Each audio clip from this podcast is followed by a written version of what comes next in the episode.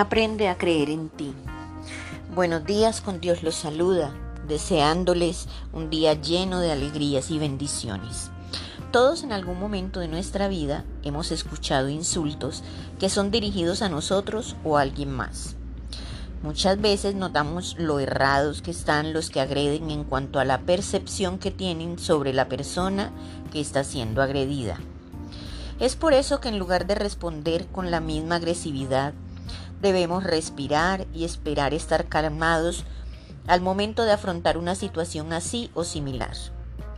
Una persona enojada, por cualquier motivo, no está con sus sentidos lúcidos y sabemos que muchas veces ofendemos para herir y lastimar, aunque casi siempre nos toca arrepentirnos y tragar las palabras que dijimos en un momento de rabia. Creo que todos los seres humanos hemos tenido que pasar en algún momento por esta clase de situaciones que por supuesto nos dañan y dañan a otros. Tratemos de buscar los momentos de calma para decir aquello que tenemos guardado y es necesario que salga a la luz para que no nos siga haciendo daño.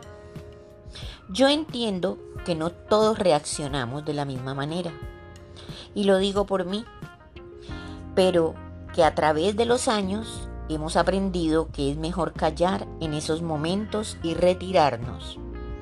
Eso no es cobardía. Yo lo llamo sensatez. Igualarnos a pelear, a insultarnos, a agredirnos, no nos hace fuertes. Solo nos coloca en igualdad de condiciones de frustración y arrepentimiento. Debemos aprender a escapar de esos momentos y mantener la cabeza en alto cuando sea necesario. Hablar lógicamente del tema que nos molesta, pero buscar el momento y el lugar adecuado.